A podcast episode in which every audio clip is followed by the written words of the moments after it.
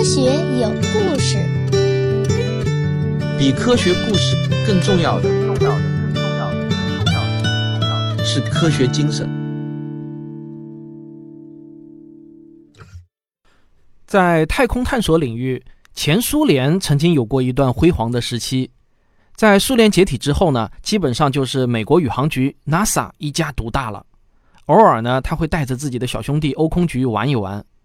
不过啊，最近这二十年来，亚洲的航天技术也取得了长足的进步。除了中国之外呢，日本和印度的航天技术也取得了非常大的进步。尤其是日本，在最近的这二十年中，他们有过两次惊人之举，这就是著名的隼鸟号和隼鸟二号探测器。那从今天开始，我将用两期节目来给大家讲一讲隼鸟号的精彩故事。隼鸟号宇宙探测器是由日本宇宙航空研究开发机构，简称为 JAXA，专为近距离探测小行星设计制造的。它在宇宙中旅行了七年，飞了大约六十亿公里。隼鸟一号创下了许多个世界第一，比如说，它是着陆最小天体的探测器。也是第一个把小行星物质成功带回地球的探测器，这两项第一都被载入了吉尼斯世界纪录。隼鸟号的任务是一波三折，充满了戏剧性。如果我说它是人类太空探索史上最富戏剧性的故事之一，我想呢，日本人大概会不同意，因为他们会强烈要求把“之一”这两个字给去掉。我有一个证据啊，可以证明日本人对隼鸟号有多自豪。隼鸟号的故事被三个不同的电影公司拍成了三部不同的电影，而且这三个电影公司那还都不是什么小公司，他们分别是美国著名的二十世纪福克斯公司的日本公司、著名的东京映画公司和松竹公司，主演也都是当时日本的一线明星，比如东京映画拍的《隼鸟号》《遥远的归来》是他创立六十周年的纪念片，请来的主演有渡边谦、江口洋介。下川结衣等很多明星，松竹公司拍的《欢迎回来隼鸟号》则请来了藤原龙也、三浦友和等。二十世纪福克斯公司拍的《隼鸟号》，主演是竹内结子和西田敏行等，这些人都是日本非常著名的演员。那大家听到这里啊，别以为我喜欢看日剧啊，其实呢，除了三浦友和和江口洋介，其他人我都没有听说过，我只是查了资料才知道这些人都很有名。不过我当年确实有一部一集都不落的追的日剧，这个我要是说出来呢，就肯定会暴露年龄了。这部日剧叫做《古田任三郎》，如果有同号的话，请你一定要留言啊，谢谢。隼鸟号的故事除了电影，还被演绎成了各种艺术形式。总之，这足以证明隼鸟号的故事多么富有戏剧性。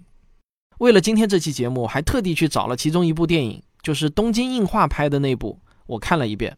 两个多小时的电影拍的呢，还是非常的用心和精致，不管是道具、台词、演技、特效都很写实，算得上是一部制作精良的严肃电影。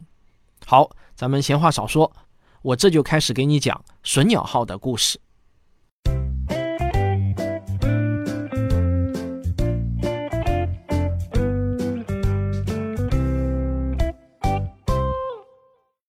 在太空探索领域呢？日本人喜欢出奇制胜，他们经常会有惊人之举。比如说啊，日本在一九九八年就曾经向火星发射探测器“希望号”，这是继美苏之后第三个实施火星探索的国家。只是呢，“希望号”最后失败了，而“隼鸟号”又是一次奇兵。假如成功的话，那绝对会是令世人瞩目的计划。因为隼鸟号的目标是要从小行星上取一些样品返回地球，这是一个非常有野心的计划。为什么这么说呢？一个令人吃惊的事实是啊，在隼鸟号返回之前，人类真正从宇宙中带回的样品，那还是差不多三十年前美国阿波罗登月飞船带回的月表物质。想要带一点儿地球以外的东西回来，挑战极大。为了这个大胆的计划。日本宇宙航空研究所就斥资两亿美元。对于太空探索来说呢，这个预算不算少了，当然也不算特别多啊。对于科学家来说，探测小行星，尤其是从小行星上采集样品，它的意义重大。这是因为在太阳系中，九大行星和月球这样的大天体，在漫长的岁月中已经发生了变化，我们很难透过它们去了解太阳系初期的奥秘。而小行星恰恰相反，它们是太阳系的活化石，它们完整的保存着行星诞生时的记录。组成行星和小行星的基础材料是什么？行星诞生的时候，太阳系星云内是什么情况？这些艰深的问题，我们都有可能从小行星身上找到答案。隼鸟号探测器由通信、电源、推进、取样、数据处理、姿态控制等系统和仪器组成，总重量呢只有五百千克，还不如一辆小轿车重。它轻盈的秘诀啊，就在于它有 A、B、C、D 四个氙离子发动机，四个圆形的喷口在隼鸟号上排列成整齐的正方形，样子呢就很像是一个浴霸，它们会喷出蓝色的等离子火焰。与传统的化学发动机相比呢，这种新式的离子发动机用氙气作为燃料，要轻得多。四个离子发动机就相当于是四保险。之后你们会看到，幸亏是四保险啊，连三保险都不行。隼鸟号的揪心之旅呢，是从二零零三年五月九日当地时间下午一点半开始的。M- 杠 V 火箭从日本的鹿儿岛航天中心发射升空，就是前往距离地球三亿公里的小行星。这颗小行星的名字叫思川，它要采集思川的样本并带回地球。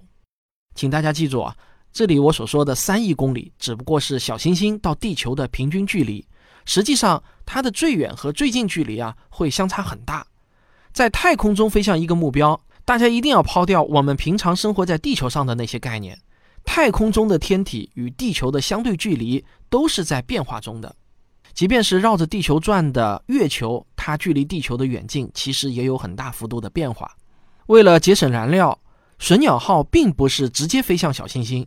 而是先进入与地球差不多的绕日轨道，这是为了能够尽可能的利用大行星的引力弹弓效应来给自己加速。而隼鸟号要利用的大行星不是别人，恰恰就是地球自己。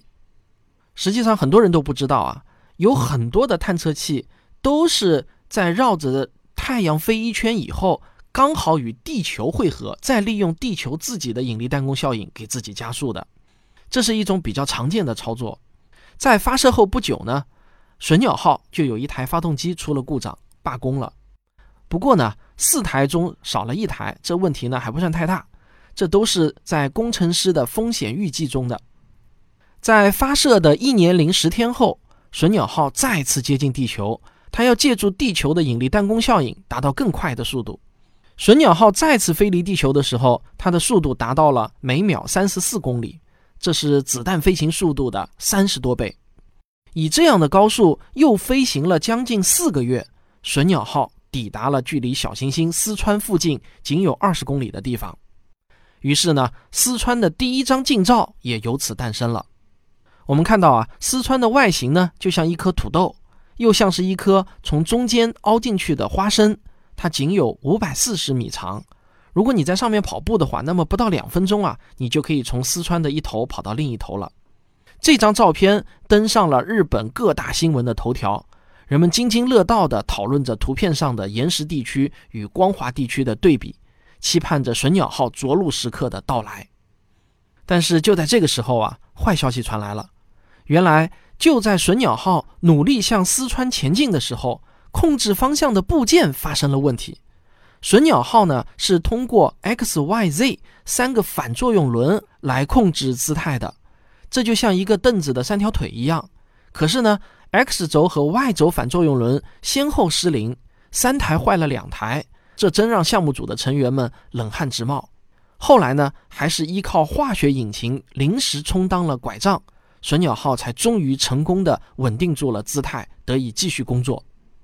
不过，这个小小的插曲并未影响人们乐观的心情。经过三次降落演练之后，隼鸟号开始正式尝试着陆。在控制室外，有数十家媒体的记者们紧盯着直播录像，不敢错过任何的风吹草动。他们紧握麦克风，高举摄像机，期待第一时间向全世界发布着陆成功的信息。晚上九点，隼鸟号的项目负责人。宇宙航空研究开发机构的教授川口纯一郎发出了着陆的指令。这个时候，隼鸟号正在四川上空一千米高度左右。于是，八百米、五百米、四十米，隼鸟号渐渐下降，这是一个缓慢的过程。八小时后呢，隼鸟号以六厘米每秒的速度开始刹车，抛下了一个印有八十八万人名字的标记球。这个标记球啊，它稳稳地落在了四川的表面，它就像一个沙袋，没有弹起，也不会滚动。它闪着白光，像茫茫大海中的灯塔，指引着四十米外的隼鸟号。这时候，隼鸟号的取样器已经蓄势待发，它位于隼鸟号的最下方，是一个长长的圆柱体。样子呢，就像是收起的金属渔网。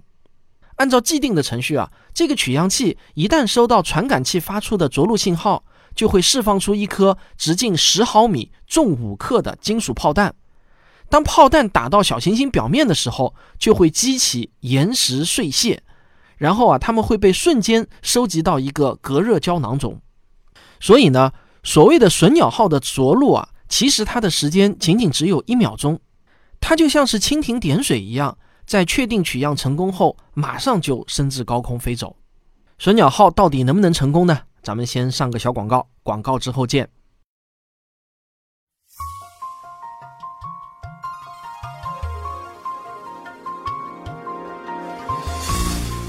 太阳系新知的视频版已经正式上线了，大家可以在“科学声音”或者“科学有故事”的微信公号中找到。这部片子有大量可以做壁纸的外景、精致的三维动画讲解和珍贵的视频资料，很多人都跟我说好看的停不下来，欢迎收看。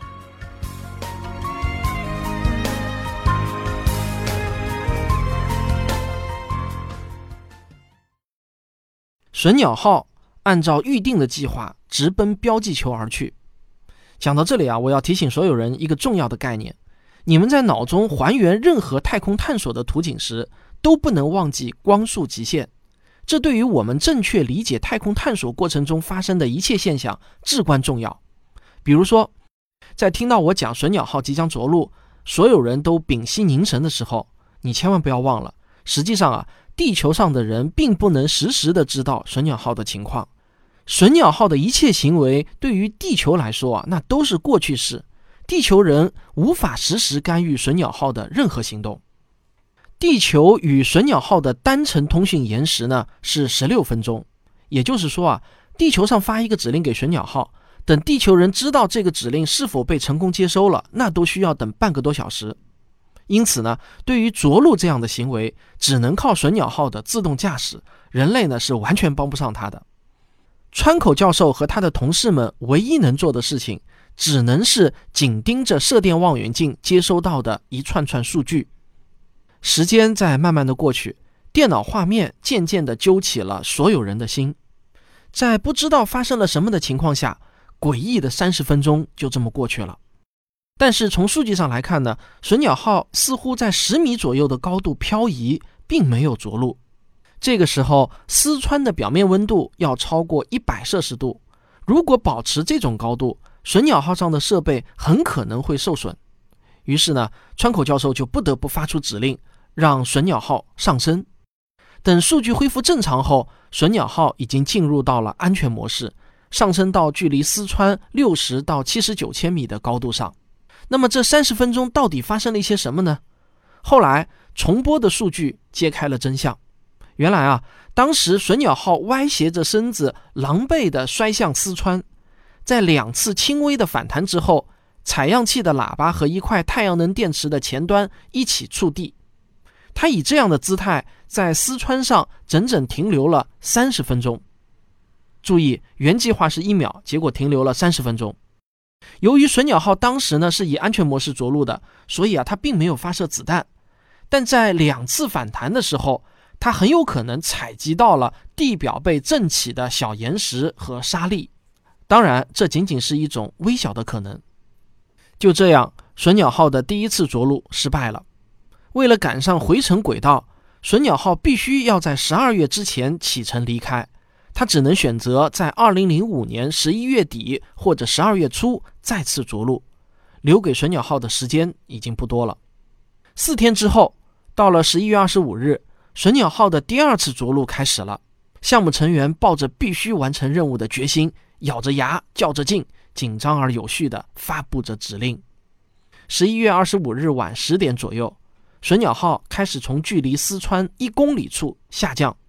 八小时后，也就是到了二十六日凌晨六点左右，隼鸟号在光学导航系统的引导下，进入到了垂直下降阶段。它向着标记球勇往直前。现在呢，一切就只能看隼鸟号自己了。项目成员们的注意力都集中在了显示器上。如果任务成功的话，那么显示器上会显示出三个英文字母 WCT；而如果任务失败，那么就会显示另外三个英文字母 TMT。所有的眼睛都屏息凝神地盯着显示器。上午七点三十五分，显示屏的右下角清晰地显示出了。WCT 三个绿色的字母，这意味着着陆成功了。控制室里面啊，就立刻响起了热烈的掌声，人们激动的握手拥抱，压着所有人心头的大石头终于是放下了。就在项目组成员与媒体们欢呼庆祝的时候，谁也想不到，刚刚打完胜仗的隼鸟号将迎来它本次征程中最绝望的一刻。问题呢，还是出在了隼鸟号的设备上。就在着陆成功仅三小时后，化学推进器发现故障。推进器的问题呢是燃料泄漏，这就让化学推进器的转速迅速下降。长期以来，化学推进器就像是拐杖一样，与仅剩的一条好腿，也就是 Z 轴反应轮一起支撑着隼鸟号残缺的身体。现在呢，这根拐杖也坏了。隼鸟号的姿态将完全无法被控制。现在，隼鸟号就像喝多了的醉汉，东倒西歪，不规则的旋转。太阳能电池板无法对准太阳，而高增益天线也将无法对准地球。在勉强支撑了几天之后，从十二月九日开始，隼鸟号与地球失去了联系。无论地球怎样的呼喊，也无法收到隼鸟号的回应。这真是上一秒天堂，下一秒地狱啊！项目负责人川口和同事们的心情也是跌入到了谷底，因为在宇宙中寻找失联的航天器，那就好像在沙漠中要找回一粒沙子一样。五六年前的希望号火星探测器也是在即将抵达火星的前一刻与地球失联的，此后呢就再也没有联系上了。难道说希望号的悲剧又要再次上演吗？这时候啊，唯一能够帮助日本人的只有概率，你叫它运气也行。这其中的道理呢是这样的：隼鸟号在经历一段时间无规则的乱摆后啊，它最终会稳定下来，绕着自转轴旋转。但是稳定下来的隼鸟号大概率上呢是休眠加失联的。为什么？因为它的太阳能电池板很有可能是没有对准太阳的，而天线大概率上也不会对准地球。不过呢，大家千万别忘了，这时候的隼鸟号是绕着太阳公转的一颗卫星，而地球也在绕着太阳转，所以呢，隼鸟号与地球和太阳的相对位置是在不停的变动中的，因此啊，就存在一个概率，在某个时间点上，太阳能电池板和天线的朝向恰好呢就对准了太阳和地球，在这个短短的时间窗口期，如果日本人能够重新与隼鸟号建立通讯联系。那么就有可能重新拿回隼鸟号的控制权。经过科学家们的一系列计算，他们排列出了各种可能性，就得到了一张隼鸟号能够找回来的概率表。结论呢还算比较乐观，在2006年的年底前，成功找回隼鸟号的概率将超过百分之六十。这张小小的概率计算图表就是他们全部的筹码。我从论文中啊找到了这张概率计算表。如果大家对这张概率计算表感兴趣的话呢，可以在“科学有故事”的微信公号中回复“概率表”三个字就可以看了。于是啊，日本人就拿着这张概率表望穿秋水，苦苦的漫长等待开始了。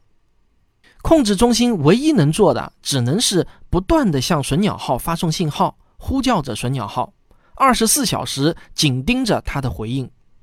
应该说啊，日本人的运气真的是很好。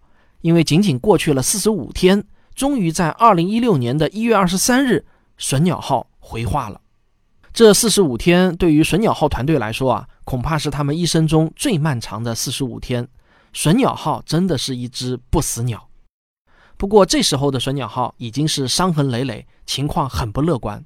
具体说来呢，隼鸟号十一块锂离子电池中有四块电池无法工作，三个反应轮坏了两个，化学推进器的燃料完全流失。由于燃料泄漏。整体航天器都处在燃料气体爆发的危险之中，就是拖着这样一个残破的身体，隼鸟号踏上了回家的路。二零零七年四月二十五日，离子发动机重新启动，隼鸟号以二零一零年回归地球为目标，开始了返航之旅。很快，两年过去了，返航之路基本顺利。而就在二零零九年十一月四日。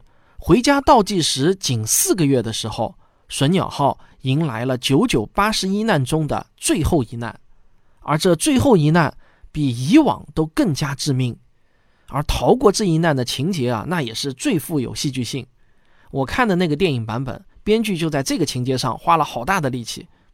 新的问题呢是这样：支撑隼鸟号回家的核心，也就是离子发动机，在坚持了六年多之后。这四台离子发动机都已经濒临报废的边缘，然而至少需要有两台发动机能够提供动力，隼鸟号才能顺利回家，否则呢，它就会成为太空垃圾了。那我们来看一下当时四台离子发动机的状态报告是怎样的。发动机 A 在发射不久后就因为不稳定而暂停了运行，发动机 B 由于综合器电压下降而暂停工作，发动机 C 和 D。由于退化，它们都显示出了偏高的综合电压。原本发动机 C 和 D 还能勉强地支撑着运行，但随着发动机 D 的自动停止工作，这个平衡被打破了。没有了动力，隼鸟号将在宇宙中自由地飘荡，最终会沦为太空垃圾。整个小行星取样计划也将宣告失败。隼鸟号团队于是开始了挽救离子发动机的头脑风暴。这里呢，我要稍微解释一下，离子发动机呢，分别都是由两部分组成的，就是离子助推器和综合器。换句话说呢，四台离子发动机就有四个助推器和四个综合器。在当初设计的时候啊，这八个部件是相对独立运作的，也就是说，可以通过编程来改变它们之间的连接方式。现在工作的四台发动机，有的呢是离子助推器破损了。有的呢是综合器失效了，如果重新排列组合，把完好的部分给它拼在一起，就有可能组合成两台可用的发动机。当然，这个理论上说起来简单，但实际操作过程中呢，还是有很多的困难要克服。不过最终啊，隼鸟号的团队终于将发动机 A 的综合器和发动机 B 的离子助推器成功的结合了起来，产生了足够的推力。再加上还可以工作的发动机 C，这终于就又有了两台可以工作的离子发动机了。二零一零年六月五日，隼鸟号完成回归地球前的最后一次轨道修正。六月十三日，隼鸟号探测器的主体与隔热胶囊分离。二十一点五十分，隼鸟号以每秒十二千米的速度进入距离地球两百千米的大气层，它在夜空中。燃出了一道焰火般的美丽弧线。不久之后，探测器的主体在空中燃烧殆尽，只剩下一个小小的隔热胶囊持续下降。在高度大约十千米的地方，降落伞成功的打开了，隔热胶囊最终降落在澳大利亚南部武莫拉附近的沙漠地带。第二天下午，项目组成员在沙漠中找到了隼鸟号的隔热胶囊，在这个直径三十厘米。仅重六公斤的金属物中，珍藏着隼鸟号竭尽全力护送回来的小行星礼物。项目组成员、各大媒体、市民都围在日本宇宙航空研究开发机构的门口，用鲜花和掌声迎接着隼鸟号的归来。历时七年啊，这只传奇的不死鸟终于传奇般的回家了。归来的隼鸟号成为了英雄。不死鸟的故事呢，不但被拍成了三部电影。他的身影还出现在了音乐、视频、动漫、游戏作品中。乐高公司啊，还专门为他制作了隼鸟号的模型玩具。在隼鸟号样品回收箱的两个隔层中，研究人员一共发现了大约一千五百粒岩石颗粒，来自小行星丝川。二零一一年的三月十日，日本宇宙航空研究开发机构的研究小组在美国德克萨斯州的月球与行星科学大会上，首次对外公布隼鸟号带回的微粒的初步分析结果。研究人员发现，微粒中存在着橄榄石、斜长石等岩石的大型结晶。研究人员还认为，这些岩石可能曾经经历过高温。同时，他们还发现。微粒与地球上发现的一种陨石的特征是一致的，而且这些微粒受热后产生的气体不具备地球物质特征。此外呢，在对岩石的检测中，没有检测出有机物、碳元素等与生命有关的物质。好，讲到这里呢，我们隼鸟号的故事呢就要暂告一个段落了。但是呢，精彩并没有结束，因为四年后，隼鸟号的升级版隼鸟二号。将再一次向着小行星出发。有了隼鸟号的经验，隼鸟二号的旅程可谓是风平浪静。然而，就在它到达目标小行星龙宫的上空时，意想不到的困境却出现了。而这颗让项目组成员几乎崩溃的龙宫小行星，到底是何方神圣？隼鸟二号遇到的困境又是什么呢？且听我下集揭晓答案。故事同样精彩。